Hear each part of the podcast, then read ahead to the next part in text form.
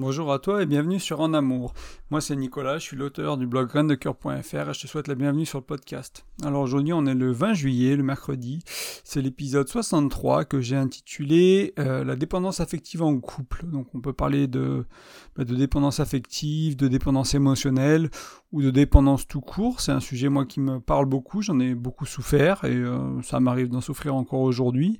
Mais c'est quelque chose sur lequel j'ai cheminé énormément et sur lequel je, bah, je peux accompagner des personnes et euh, j'espère que, euh, que mes conseils euh, peuvent t'aider, peuvent t'être utiles, qui vont te servir et que grâce à cet épisode tu vas comprendre un peu mieux tout ce qui se joue au terme de, autour de, cette notion de dépendance affective avec son opposé qui est l'indépendance ou parfois moi j'aime l'appeler l'autonomie aussi plutôt que l'indépendance. donc peu importe le nom qu'on lui donne, hein, en fait elle ça cause vraiment des gros problèmes dans le couple et je pense que tu le sais déjà et si tu le sais pas, tu risques de bien le comprendre d'ici la fin du podcast. Donc le temps de ce podcast, je te propose d'explorer le poids et l'emprise de la dépendance affective. Euh, déjà, on peut peut-être dire quelques mots sur son origine. Elle provient parfois de nos insécurités ou des blessures d'enfance. Euh, ça va être un besoin d'être aimé ou de plaire. Euh, peut-être un manque d'amour propre ou encore une sorte de vide qu'on a en nous. Euh, moi, je sais que pendant un moment, je travaillais sur le, vide que j'ai en moi en thérapie et il m'apparaissait comme une sorte de trou d'obus plus gros que mon torse, plus gros que mon ventre, en fait, comme s'il débordait de mon corps, en fait. Et ça peut être ce vide qu'on peut ressentir, ça peut être une petite boule très, très intense à l'intérieur du ventre, ça peut être cette espèce de trou qu'on qu'on imagine qu'une arme est fait en nous, quelque chose comme ça. Et euh, donc ça c'est notre vide et ça peut être vraiment la source de notre dépendance affective. Euh, donc ça peut être s'accrocher à une personne en fait euh, la personne à qui on est amoureux, mais pas que. Moi, je l'ai eu aussi en amitié quand j'étais beaucoup plus jeune, pendant l'adolescence, et avec euh, bah, une intensité particulière, celle de la dépendance, tout simplement. Donc, encore une fois, le temps de ce podcast, explorons ensemble euh, ce que nous pouvons ressentir, en fait, ce que toi et moi on peut ressentir lorsqu'on vit cette emprise aussi. Donc ça, ça va être important. on va explorer aussi quelques antidotes pour en sortir, pour rééquilibrer ta dépendance affective, euh, ou celle de ta partenaire, celle qui se joue dans ton couple, et euh, de ton ou ta partenaire. Voilà, on va voir quelques clés, quelques antidotes, quelques manières de, mieux faire, d'aller peut-être vers une sorte de d'autonomie, d'indépendance. Donc si tu te demandes par où commencer ou que faire de la dépendance affective, bah, je peut-être au bon endroit. Euh, il y a plein de contenu là-dessus, il y a plein d'autres personnes qui en parleront aussi. Il faudra peut-être pas qu'un seul podcast pour que ça aille mieux et pour avancer. Et en même temps, euh, bah voilà, j'ai des clés de mon expérience personnelle, de ce que j'ai fait en thérapie, de, ce que j'ai appris au cours de ma vie dans des livres, dans des émissions, etc., dans des séminaires. J'espère que tout ça, je peux le mettre au service de, de à ton service en fait, pour que ça t'aide. On va commencer par peut-être définir un peu c'est quoi la dépendance affective. Euh, il y a une définition que j'ai trouvée en ligne, je ne sais plus où, j'ai pas noté la source, euh, que je vais te lire, que j'aime bien. La dépendance affective peut être définie comme un besoin de l'affection des autres, quitte à négliger sa propre personne. La dépendance, affective désigne un phénomène d'incapacité psychologique à vivre par et pour soi-même. Je vais te la relire.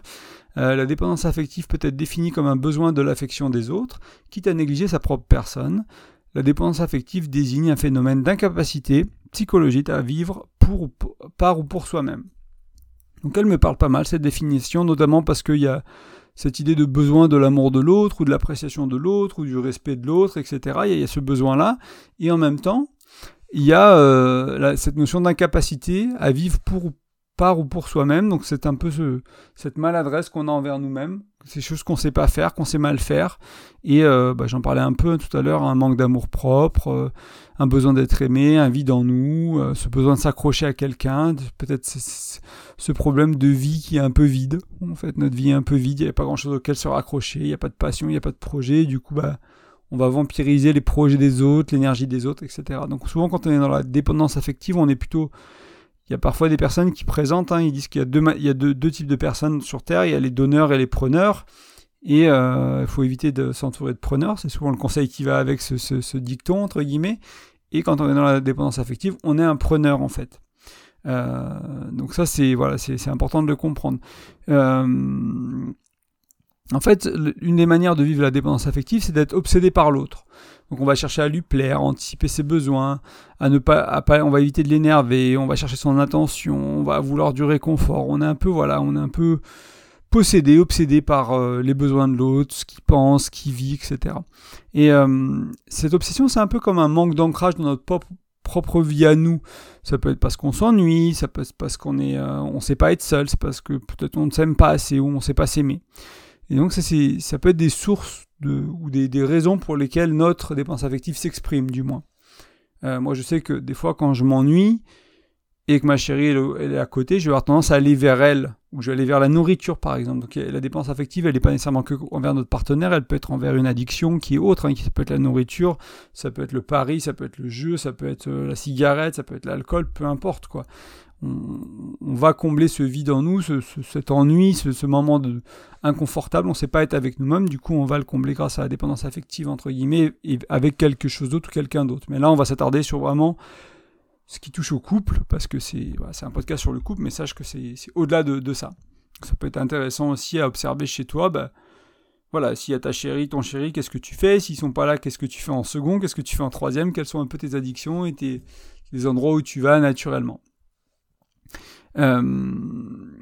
Et donc, on, donne une importance démesurée à l'autre en fait quand on est dans, cette dépendance affective. Donc il, ou elle devient le centre de nos pensées, de nos, attentions, pardon, de notre vie au lieu qu'on soit notre propre centre de notre vie, euh, bah, c'est l'autre qui le devient. Alors, il peut y avoir du bien à ça, hein, de prendre la relation au sérieux, prendre notre partenaire au sérieux. Euh, et euh, c'est important. Et en même temps, bah, il faut retrouver un équilibre. On est notre numéro un. Il n'y a personne de plus important que nous. des fois, on pense que c'est nos enfants, des fois, on pense que c'est autre chose. Mais dans l'avion, ils te disent bien de mettre le masque à oxygène sur toi d'abord. Parce que si tu le mets sur toi d'abord, tu as ensuite une chance d'aider ceux qui sont autour de toi qui ont besoin d'aide.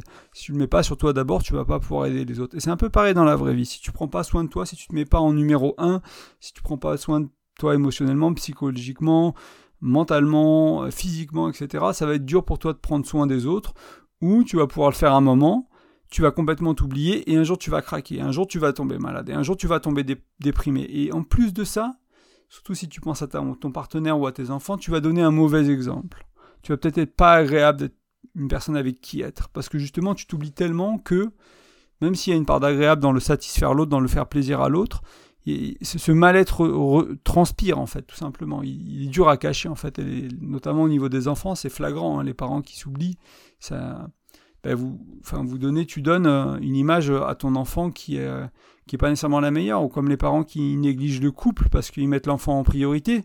Ben, sans jugement, hein, vraiment, c'est, mais c'est juste se rendre compte de ce qu'on fait en fait, se dire que bah on va montrer à nos enfants qu'un couple, il n'y a pas de a pas de passion, il n'y a pas de complicité, il n'y a pas de a pas de sexualité, il n'y a pas de a pas de fougue.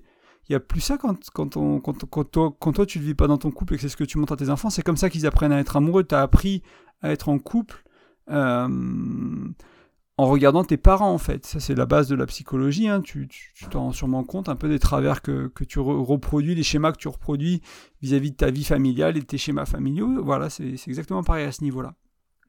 Et à ce stade, j'aimerais amener, comme très souvent dans, dans le contenu que je propose, que tout n'est pas noir ou blanc. On va dire qu'il y a une échelle de 0 à 100 dans laquelle on vit plus ou moins de la dépendance affective. Donc des fois, il y a aussi une notion de durée éventuellement. Donc pendant une semaine, je vais être entre 40 et 60% de dépendance affective.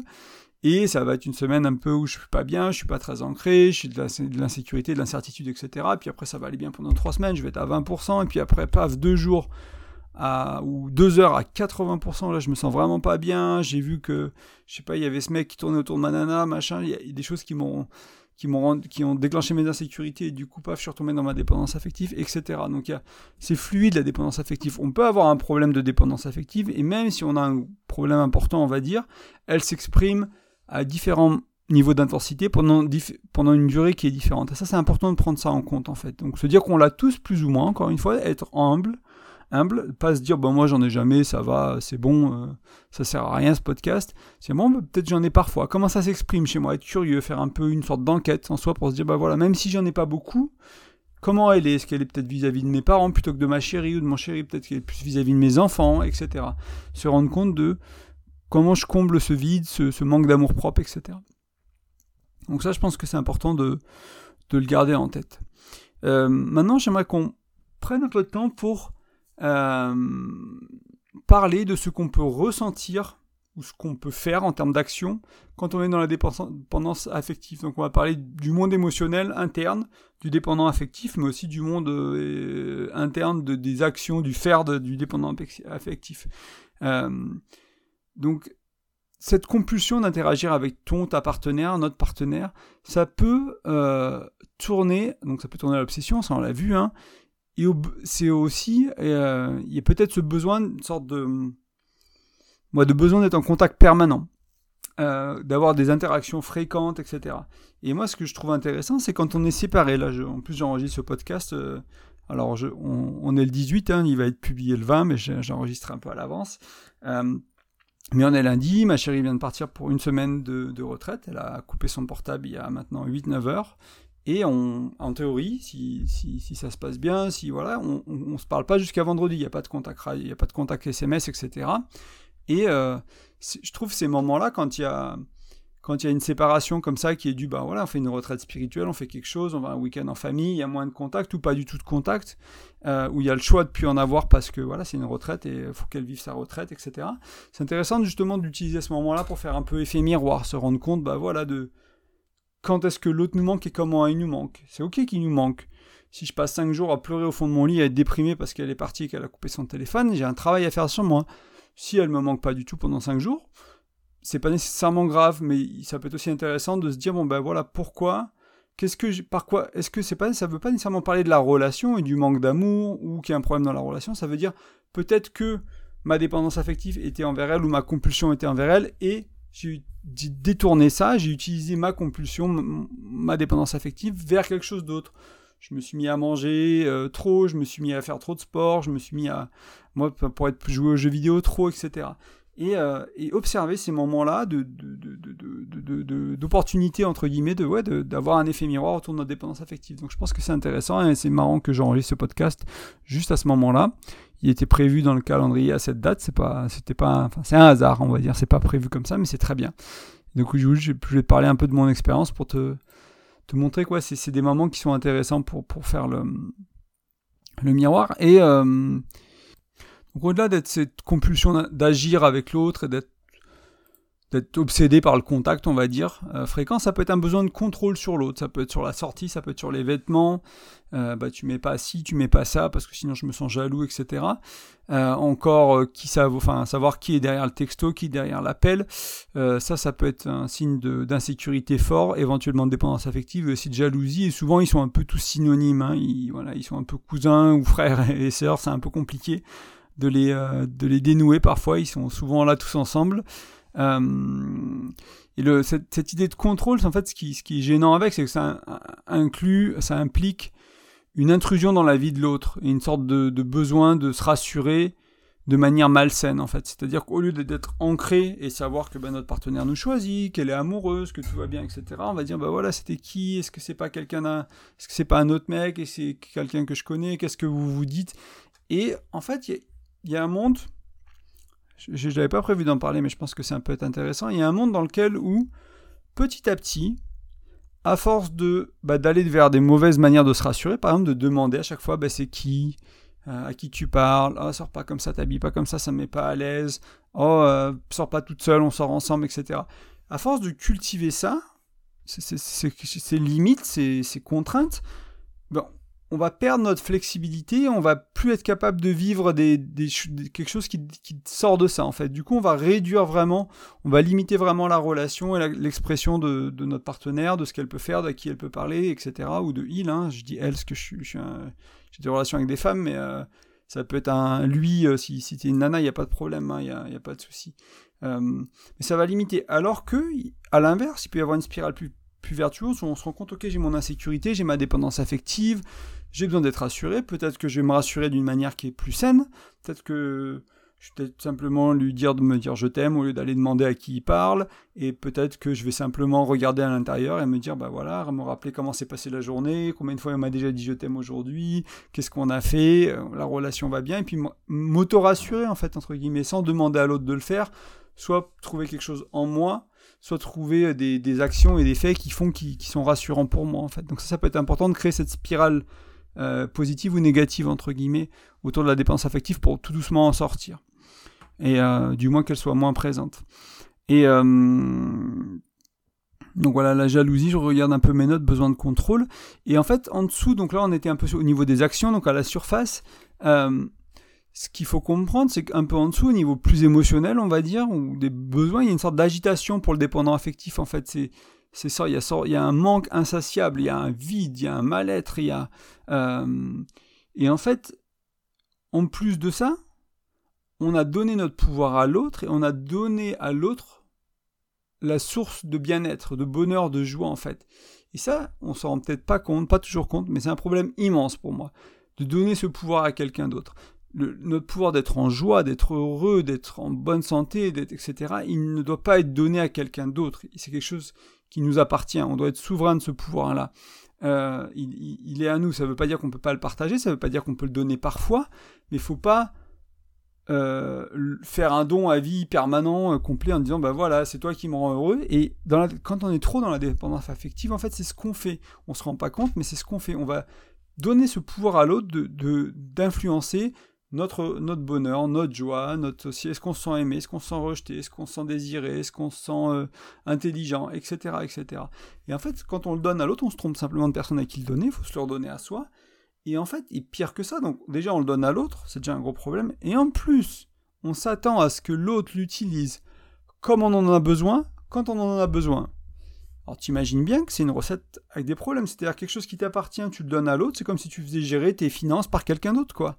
Euh, la meilleure personne pour gérer tes finances, c'est toi, parce que, comme ils disent en anglais, skin in the game je sais pas comment, je sais plus c'est quoi euh, la traduction en français, mais t'es investi quoi, t'as ta peau dans le jeu entre guillemets, tu joues ta peau et du coup tu vas gérer ton argent mieux que quelqu'un qui, euh, son petit frère, il s'en fout quoi. Je veux dire, lui c'est pas son argent, il va peut-être le gérer correctement, mais c'est enfin ouais, pareil pour ton, ton bien-être, ton bonheur, ça t'appartient, c'est à toi, c'est super important.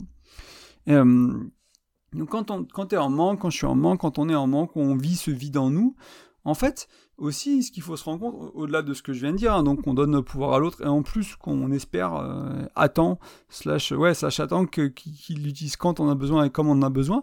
En plus de ça, du coup, dans nos moments d'insécurité, dans nos moments de crise, dans nos moments d'anxiété, on va aller pousser avec impatience et avec nécessité nos besoins sur, sur notre amoureux, notre amoureuse.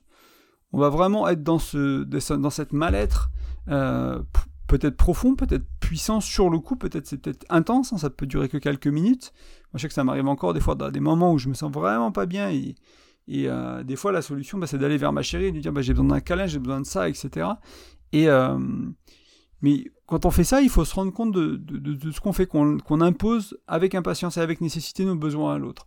Parfois en manipulant. Alors si t'as pas de conscience en plus que tu fais ça, que ça t'arrive souvent, que c'est très intense, et que tu manipules pour avoir ce que tu veux, c'est encore plus une catastrophe. Alors que si ça t'arrive de temps en temps, plus ou moins intense, que ça dure pas trop longtemps, qu'en plus tu en as conscience et que tu arrives à l'exprimer en disant bah voilà, je, suis dans ma dépense affective, j'ai peut-être une période où j'ai besoin d'être rassuré.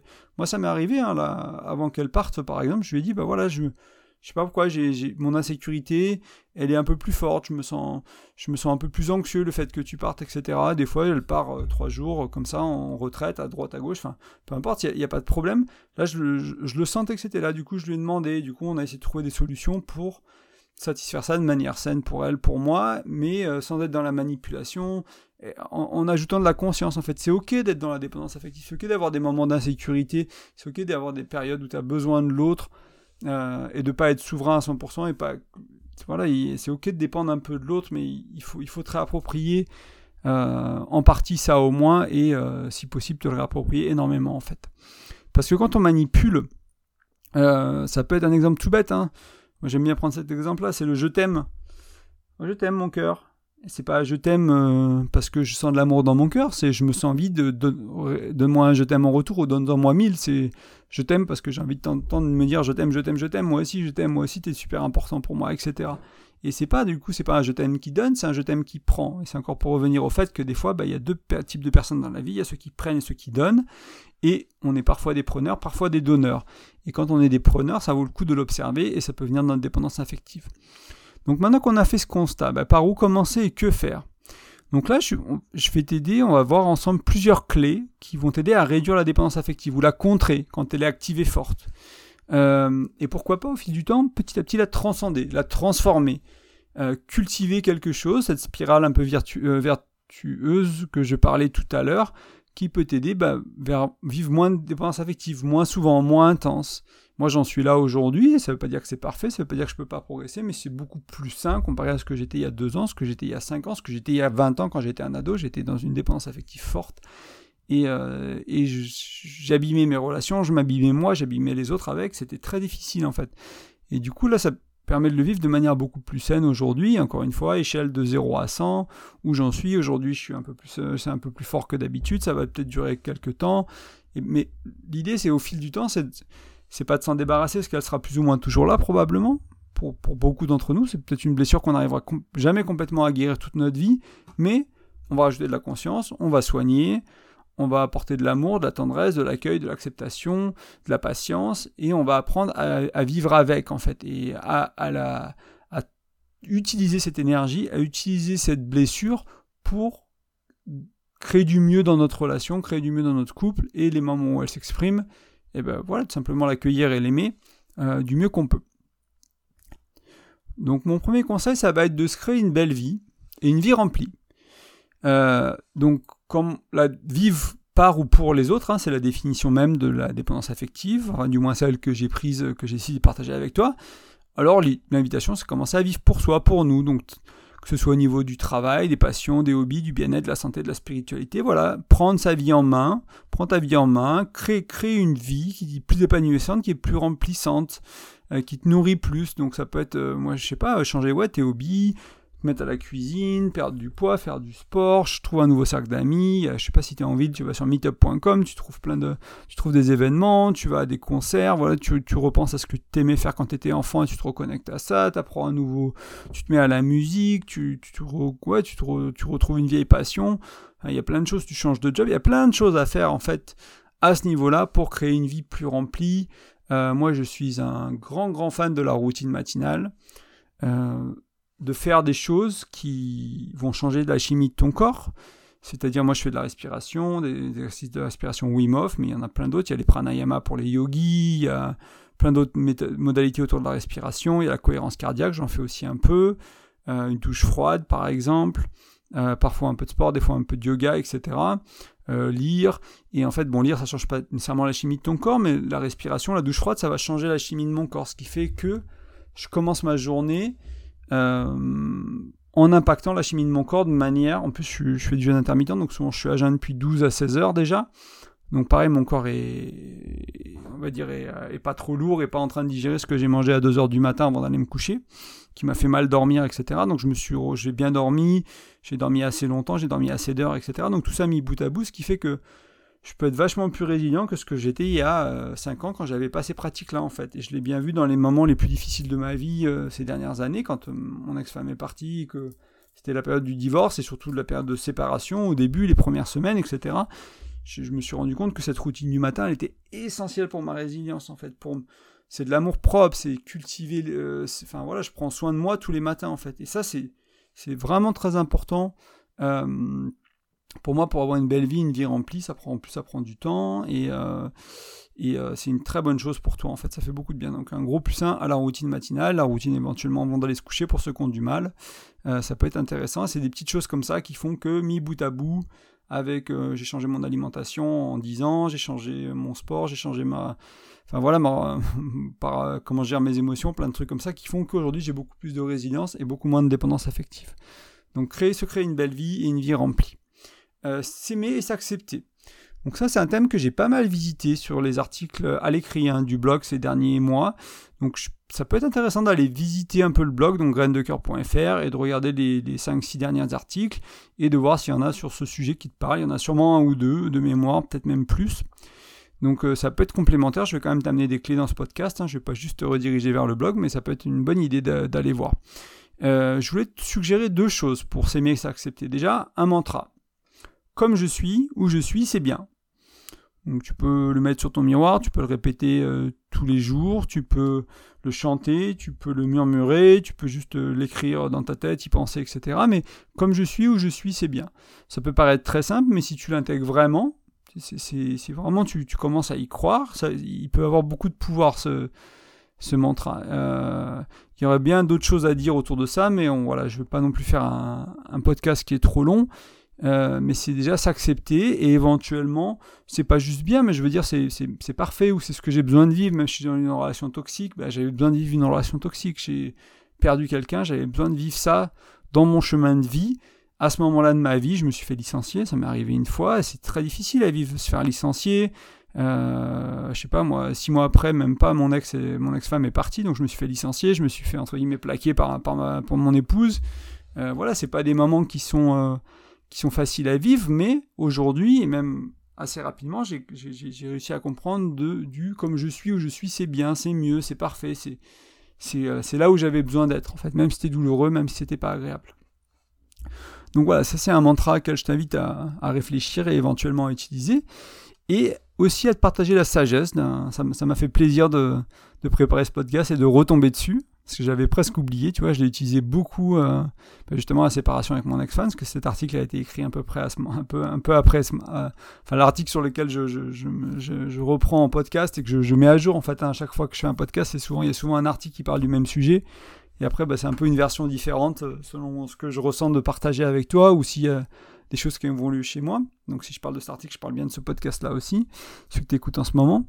Euh, donc c'était un moine bouddhiste, c'est quelqu'un de passionnant qui a passé sa vie, euh, qui m'a accompagné euh, de manière très douce et très aimante quand, quand j'ai vécu cette séparation, qui était très très important pour moi. Donc là je, le mets un peu plus loin dans les conseils, mais s'entourer d'amis, de, de, proches qui bienveillants, c'est important aussi dans, dans, les moments où, où la dépense affective est là ou quand on a des soucis dans la vie d'une manière générale. Euh, donc c'est quelqu'un qui a accompagné, enfin qui a été prêtre au début, catholique, puis après qui est devenu moine bouddhiste, donc qui a une vie très spirituelle, qui a accompagné plein de gens dans le, dans le mariage, dans le divorce, dans le décès, dans la joie, dans la tristesse, enfin voilà. Et euh, bref, et en gros, ce qu'il disait, c'est quand tu ressens ce vide, donc je parlais souvent, hein, cette dépendance affective, ça vient d'un vide en toi, en fait, il dit il n'y a rien à faire. Il y a juste avoir de la gratitude pour ce vide-là. Alors là, quand il m'a dit ça au début, j'étais là. Je dois bien t'avouer que j'ai pas trop compris. Euh, et euh, mais parce qu'il m'a, enfin, il était vraiment quelqu'un d'important. Il est rentré dans ma vie quelques mois. Bon, je reviens en France. Je suis revenu en France. J'étais en Irlande à l'époque. Il m'a vraiment accompagné. Du coup, je me suis dit bon, il m'a, il m'a vraiment aidé à plein d'autres niveaux sur cette séparation. Et du coup, je me suis dit bon, je lui fais confiance. On va essayer. Donc, j'ai commencé à répéter. Je me suis dit bah ok, je ressens ce vide en moi, je sais pas, j'ai envie de me mettre sur une app de dating, j'ai envie de manger, j'ai envie de rencontrer, euh, je sais pas, je repense à mon ex, machin, il y a quelque chose qui se passe et j'ai envie de, d'avoir une compulsion, euh, d'aller, d'aller quelque part pour, pour la satisf pour, combler ce vide, entre guillemets. là, je l'observe et je me dis, bon, bah voilà, pourquoi c'est, pourquoi c'est le mieux, pourquoi je peux avoir de la gratitude pour ce moment? Et en fait, petit à petit, je me suis rendu compte que, en fait, c'est grâce à ce vide que j'ai fait tous les changements que je t'ai parlé et bien plus. C'est grâce à ce vide que j'ai commencé à perdre 40 kilos. Je faisais 40 kilos de plus avant. Euh, que j'ai commencé à développer une passion pour la santé et le bien-être. Alors il y a le froid, il y a, le, il y a, la, douche froide, mais les baignades en rivière, etc. L'exposition froide d'une manière générale, il y, a le, il y a le jeûne intermittent, il y a changer ma nutrition, etc. Parce que justement j'avais ce vide, moi j'avais ce manque d'amour et je voulais être aimé par les autres. Alors j'ai utilisé ce manque d'amour pour transformer qui je suis, pour être plus aimable. Alors ça a ses limites, parce que l'étape d'après, c'est enfin de m'aimer moi, mais c'est plus facile de m'aimer moi aujourd'hui que de m'aimer moi il y a 10 ans, quand je faisais 40 kilos de plus, que je prenais pas ça moi, que je me négligeais, que je ressemblais à rien, que j'allais plus chez le coiffeur. Enfin, c'était plus difficile d'aimer le Nicolas de, il y a 10 ans que le Nicolas d'aujourd'hui. Du coup, ça m'a permis d'aller vers ça. Ça m'a aussi, euh, ce vide m'a aussi permis de, bah, de mal faire mes relations, d'être dans une dépendance affective très forte au début, et du coup de vouloir aller vers le mieux faire sur les relations de couple. Et donc de lire, d'aller en séminaire, d'écouter des vidéos, d'écouter des podcasts, d'écouter des interviews, de m'intéresser à certains psychologues, à Esther Perel, à John Gottman, etc. Euh, et, ensuite derrière, bah, à vivre, euh, à me rendre compte que c'est magique de vivre une relation quand ces choses-là que j'ai découvertes dans ces podcasts, dans ces livres, elles sont c'est appliqué. Et ensuite, bah, de créer Graines de cœur. Euh, au début, j'avais créé un blog en anglais, comme je vivais en Irlande, je parlais beaucoup en anglais sur le développement personnel, il prenait pas, etc. Et je parlais un peu de couple, etc. Puis après, je me suis dit, bon, allez, grain de cœur, ça me parle, c'est que sur les relations de couple. Et voilà, donc j'ai créé ce blog, puis ce podcast en amour que tu es en train d'écouter. Il y a plein de choses qui sont venues de ce vide. Donc merci au vide, merci mille fois au vide, gratitude immense pour ce vide. Donc ce vide, c'est. certains, certains rigoleront peut-être, hein, mais. Euh, il y a, cette théorie entre guillemets dans c'est dans le quantique que voilà l'énergie du vide est infinie en fait. Et que si on savait extraire l'énergie du vide ben on aurait des secoupes volantes. Bref je sais pas si c'est euh, si c'est vrai ou pas. Je suis pas je, suis pas scientifique c'est pas c'est pas mon domaine d'expertise. Mais dans ce vide là en tout cas dans ce que je te parle aujourd'hui il y a beaucoup d'énergie possible il y a beaucoup d'envie de changement. Et euh, la douleur on change souvent parce qu'on a trop mal et du coup, te connecter à ce vide, le regarder et te rendre compte qu'il est là, c'est une bonne source de changement en fait. C'est vraiment une belle énergie pour changer. On n'est pas obligé d'attendre d'avoir mal pour changer. La majorité des gens, et un, coach en, développement personnel que j'aime beaucoup, Robin Sharma, qui dit qu'on peut changer dans, la grâce ou dans la douleur, et c'est à nous de choisir. Je suis sûr que les autres le disent aussi. Euh, donc voilà, si, si tu attendais la douleur pour changer, bah, ça peut être l'occasion de regarder ton vide. Donc troisième conseil, donc on a vu euh, se créer une vie belle et remplie, s'aimer et s'accepter. Et là, on va parler un peu de lâcher prise. Donc ici, il peut y avoir plusieurs pratiques. Pardon. Ça peut être vivre l'instant présent. Euh, si tu connais Edgar Tolle, euh, peut-être que Tolle, je ne sais pas exactement comment il se prononce. Tu as peut-être déjà entendu parler de ce concept-là, où grâce à la méditation, la pleine présence, la pleine conscience, etc., tout ça, ça peut être euh, peut-être commencer à se connecter à son intuition, c'est un peu plus guidé par ses envies plutôt que par son mental qui contrôle tout tout le temps. Euh, et petit à petit, en fait, réduire le contrôle ou transformer le contrôle qu'on a. Euh, quand je dis transformer, parce que le contrôle, il peut être utile, des fois. ou la discipline, par exemple. Des fois, on a la discipline d'être déprimé, parce qu'on pense à des pensées déprimantes. C'est une sorte de discipline, c'est quelque chose qu'on fait plus ou moins volontairement, mais certains diront que c'est volontaire en fait. Euh, et du coup, on peut utiliser ce contrôle pour créer une nouvelle routine matinale, plus saine, et, pour s'y tenir par exemple. Mais euh, l'invitation aussi ici autour du contrôle, c'est surtout autour du couple. Donc c'est autour des limites, de la manipulation, autour de, comme je te disais, c'est cette sphère vertueuse ou euh, qui, qui, tire vers le bas au niveau de ah ben c'est qui au téléphone, je demande, etc. Je voilà, je vérifie tout tout le temps et petit à petit bah apprendre à faire confiance, cultiver la confiance dans la relation et euh, se rassurer d'autres manières, en fait, trouver, trouver des alternatives plus saines. Donc là, c'est compliqué de lâcher prise, qu'il va y avoir une sorte d'équilibre à trouver, euh, parce que bien sûr, être en couple, tu vas influencer la relation, tu vas influencer l'autre, c'est... Voilà, c'est juste comme ça. Euh, donc ce que je trouve intéressant, la question peut-être que tu peux te poser, c'est est-ce que tu es en train de prendre ou est-ce que tu es en train de donner dans tes actions? Est-ce que tu es là pour combler ton vide ou est-ce que, et donc pour nourrir ton indépendance, donc là c'est le prendre, ou est-ce que tu es vraiment en train de donner de l'amour? Donc si tu dis je t'aime par exemple, est-ce que c'est un je t'aime parce que tu ressens de l'amour en toi ou c'est parce que tu es en train de prendre et tu veux un je t'aime en retour? Et tu cultives ta dépendance au je t'aime de l'autre et tu cultives ta dépendance au bien vouloir de l'autre de te donner ce que tu as besoin, etc. Donc la réponse, elle n'est pas toujours facile à trouver ici, mais avec le temps, c'est possible. Voilà, moi je t'invite à essayer du moins. Euh, donc ça c'était la troisième, donc un, un, peu différentes dimensions du lâcher prise. Ensuite, j'aimerais éventuellement t'amener sur le choix du partenaire. Alors là c'est compliqué si tu es déjà en couple, mais on va, en toucher, on va toucher deux mots dessus aussi. surtout pour les gens qui sont célibataires, moi je me suis rendu compte qu'au fur et à mesure que je travaillais sur ma dépendance affective, où je gagnais en indépendance, où je gagnais en autonomie, euh, je trouvais des partenaires qui aussi étaient sur ce chemin-là et qui aussi avaient moins de dépendance affective. Parce que étrangement, hein, quand on est dépendant affectif, on est attiré par des dépendants affectifs. Ça, c'est très étrange. Hein. On se trouve bien. Des fois, ça fait des relations explosives en début de couple parce que oh, on a quelqu'un qui nous a compris, qui nous aime, etc. Mais c'est parce qu'on s'aime pas et que l'autre il s'aime pas non plus et on aime l'autre mais on s'aime pas. Enfin, on pense aimer l'autre mais on s'aime pas, etc. Ça peut faire de l'explosif en début de relation, du fusionnel, du très fort, du et puis après, c'est ça tourne très mal des fois. Hein.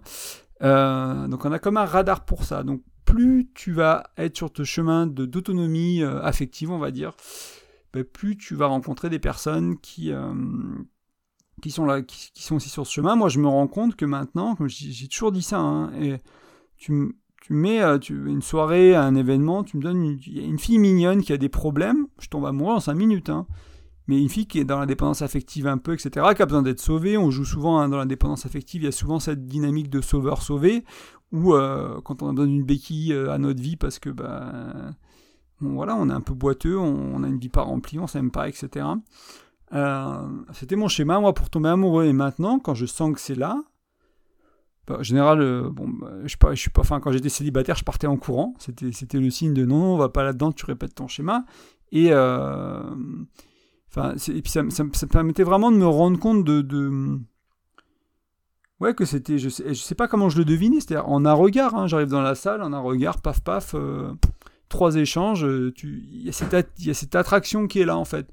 Et même aujourd'hui, ça peut arriver, hein, je peux y avoir cette attraction qui est là, et en fait, je sais que c'est mon sauveur qui veut aller, euh, qui, veut être actif. Donc ça peut être intéressant de se, rendre compte de ça et d'aller vers des gens chez qui il y a peut-être moins d'attirance du coup. Peut-être ça fait plus peur de trouver une nana ou un mec qui est euh, qui est bien dans ses baskets, quoi, qui est bien dans sa vie, qui a des amis, qui a des choses qui, voilà, qui, qui fait les choses, enfin, qui a sa vie un peu plus en ordre, son, sa, sa vie émotionnelle un peu plus en ordre, ça peut faire peur. Et en même temps, tu verras quand tu, si tu arrives à aller au-delà de la peur et que tu arrives à commencer une relation avec quelqu'un comme ça parce que bah, tu as quand même cheminé et c'est du coup cette personne devient accessible entre guillemets parce qu'elle n'était pas complètement euh, guérie de sa dépendance affective mais elle est sur le chemin elle, aussi tu verras que c'est quand même magique de, vraiment de ne pas avoir ce fardeau là ce fléau là dans la relation ou de l'avoir avec beaucoup moins d'intensité et beaucoup moins souvent donc ça c'est super important donc le, choix du partenaire euh, très important et un peu de conscience à ce niveau-là. Je prône la conscience au niveau du choix du partenaire. Hein.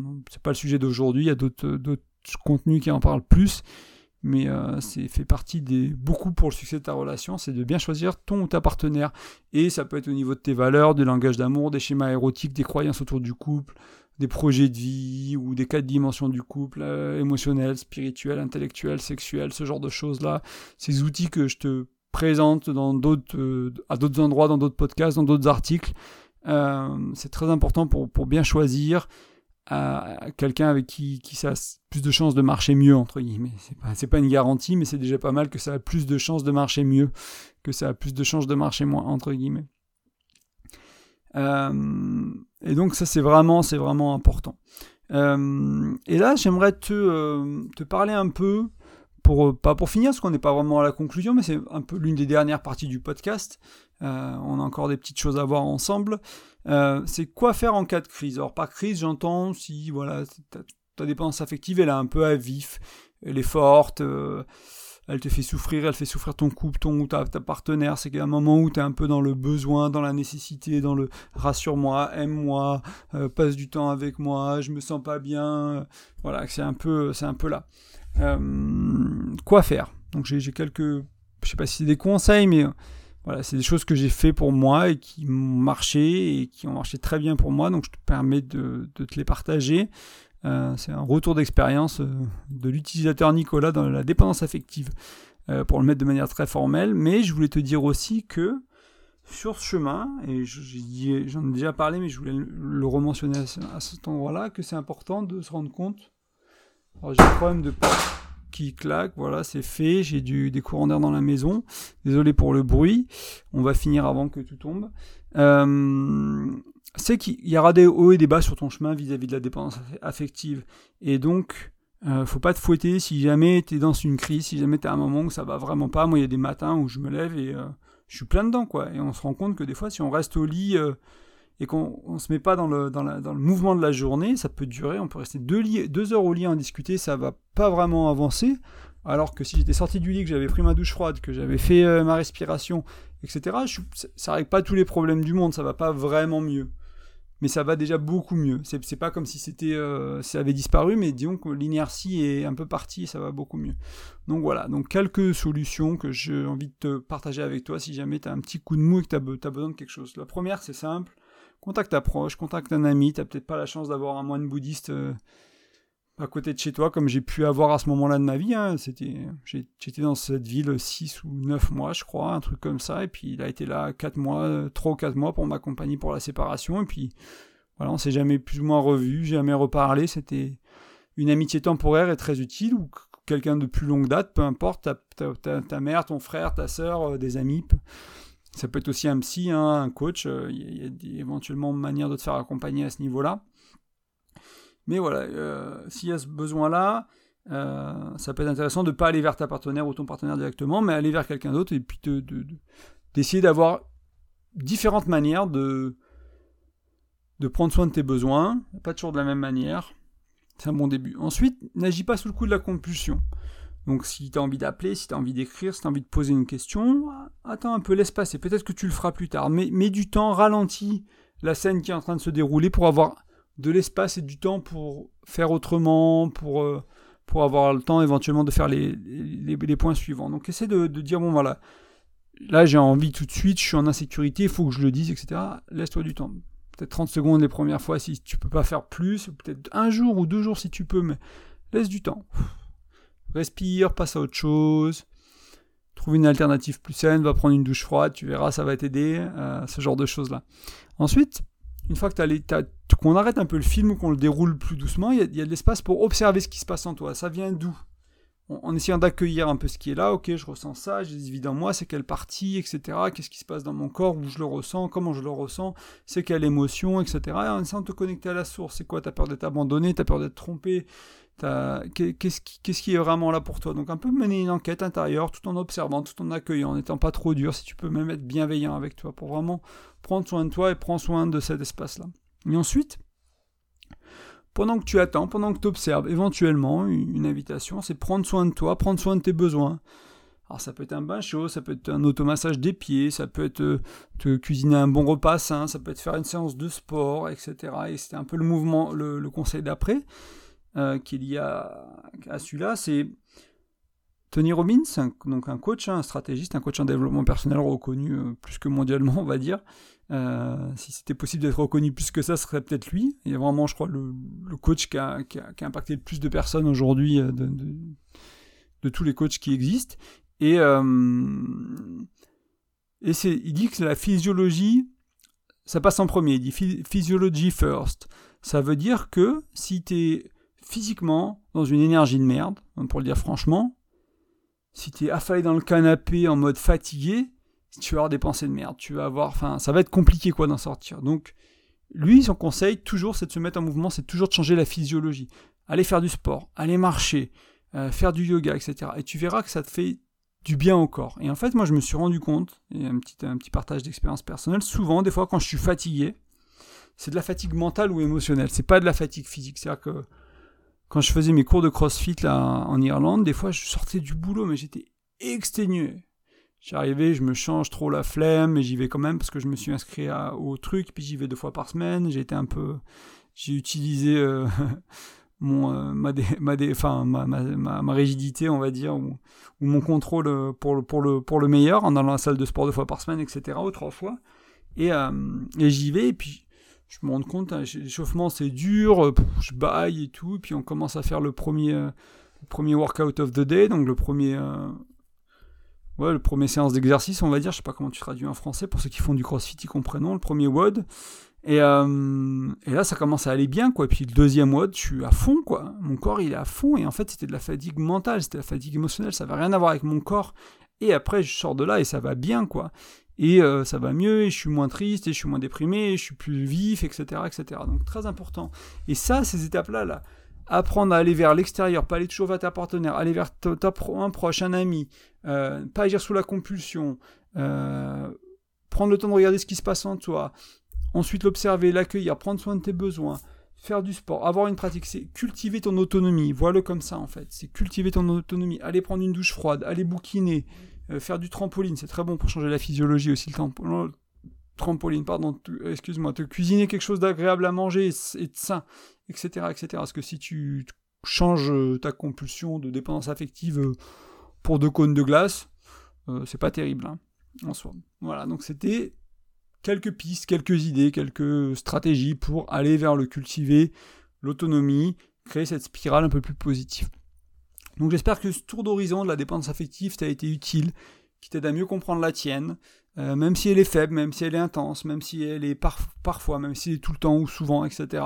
Et surtout que tu, t'as trouvé quelques clés, quelques, quelques graines qui ont été plantées pour aller vers le plus d'autonomie, pour aller vers le plus d'indépendance, pour aller dans cette direction-là, petit à petit dans ta vie, et ça vient pas du jour au lendemain. Des fois, tu vas avoir un déclic, tu vas avancer très rapidement, et des fois, non. Des fois, ça va être petit à petit, ça va être laborieux. C'est ok, ça a le droit d'être laborieux. T'as pas tout à réussir du premier coup parfaitement, c'est tout à fait ok. Et euh, je l'ai mentionné tout à l'heure, mais je l'ai pas vraiment expliqué. Des fois, j'appelle, euh, dans, l'article que j'avais écrit hein, sur ce sujet, encore une fois, je l'avais appelé le fléau. la dépendance affective, parce que c'est vraiment, c'est vraiment aussi mauvais pour les relations de couple quand c'est trop fort, quand c'est trop souvent la dépendance affective. C'est vraiment ça les détruit, ça peut rendre tes relations toxiques. Hein. C'est, de là que ça vient, souvent hein, la, toxicité, les abus, les euh, voilà, ça, vient de cette blessure là. Et donc c'est important de se rendre compte de nos degrés de dépendance affective, de comment elle s'exprime chez nous et de, quoi faire pour aller vers quelque chose de plus sain. Euh, et, voilà, et donc de cultiver, se prendre soin de soi, ton autonomie affective, ton bien-être. Et euh, si ta dépendance affective est trop forte, il faudra peut-être que tu te fasses accompagner. Moi, j'ai beaucoup travaillé en thérapie euh, sur mes émotions, donc bien sûr, ça a impacté mon autonomie affective, émotionnelle. et je te recommande chaudement de faire ce chemin-là. Moi, je ne suis pas thérapeute, par contre, j'accompagne les individus ou les couples à implémenter des changements dans leur vie, des changements dans leur, dans leurs relations, dans leur routine, dans leur manière de communiquer, dans leur manière d'être avec eux-mêmes. Donc c'est quelque chose que je peux, sur, lequel, sur, lequel je peux t'accompagner aussi. Et si ça t'intéresse, n'hésite ben, pas, tout simplement. Tu vas sur graindecoeur.fr tu lis la page accompagnement pour voir si ça te parle, ou tu, tu cliques sur l'onglet contacter, tu m'envoies un message, et puis, euh, puis voilà, on voit, on voit si travailler ensemble ça fait du sens, on voit ensemble si mon accompagnement il, il peut t'aider selon où tu en es, et voilà, si ça te parle, ce sera bienvenu. Moi j'ai dû me faire accompagner à des moments de ma vie, il n'y a pas de honte à ça, que ce soit en, coaching, en thérapie, peu importe, en hypnose, en, en plein, plein, plein de choses différentes. C'est très très important des fois pour nous aider à avancer un peu plus vite quand on a besoin.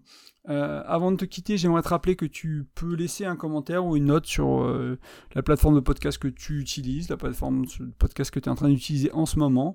Si c'est possible, c'est le plus pratique d'aller mettre un, 5 étoiles, un petit commentaire de ce que tu as aimé, de pourquoi tu m'écoutes, pourquoi tu es abonné. Hein. Je vois les nombres, bon là c'est l'été, ça, ça diminue un peu, mais qui, qui augmentaient chaque semaine d'abonnés, de personnes qui écoutent quand je, je sors les podcasts le mercredi soir et surtout le jeudi. Donc merci du fond du cœur d'être là, merci de le partager, merci de voilà de tout simplement d'écouter euh, ce, message qui, qui, moi est important et puis j'espère qu'il surtout qui à toi est important ce qui était important qu'à moi c'est une chose mais si ça sert à d'autres c'est très bien. Et enfin sur graindecoeur.fr tu peux recevoir mon e-book. Il est gratuit il est offert il parle de cinq outils de communication qui vont t'aider à communiquer de manière plus euh, ah, serait quoi le mieux enfin ouais le bon mot mieux enfin entre guillemets serait communiquer mieux, c'est très très français ce que je viens de dire, mais oui, d'aller vers le mieux communiquer, ça va donner des outils concrets en fait que tu peux appliquer assez facilement, qui vont t'aider à en effet à, comprendre les enjeux de la communication et certains éventuellement qui peuvent être utilisés. Je pense notamment aux six besoins d'Anthony Robbins, qui est peut-être le troisième outil de l'ebook si ma mémoire est bonne, euh, qui euh, va t'aider à comprendre bah, ce qui est en dessous de tes actions, donc tes besoins, et notamment ta dépendance affective est liée à tes besoins beaucoup. Donc ça peut être un très bel outil en complément de ce podcast. Je te souhaite un très bel été, je te dis à la semaine prochaine, et à bientôt, salut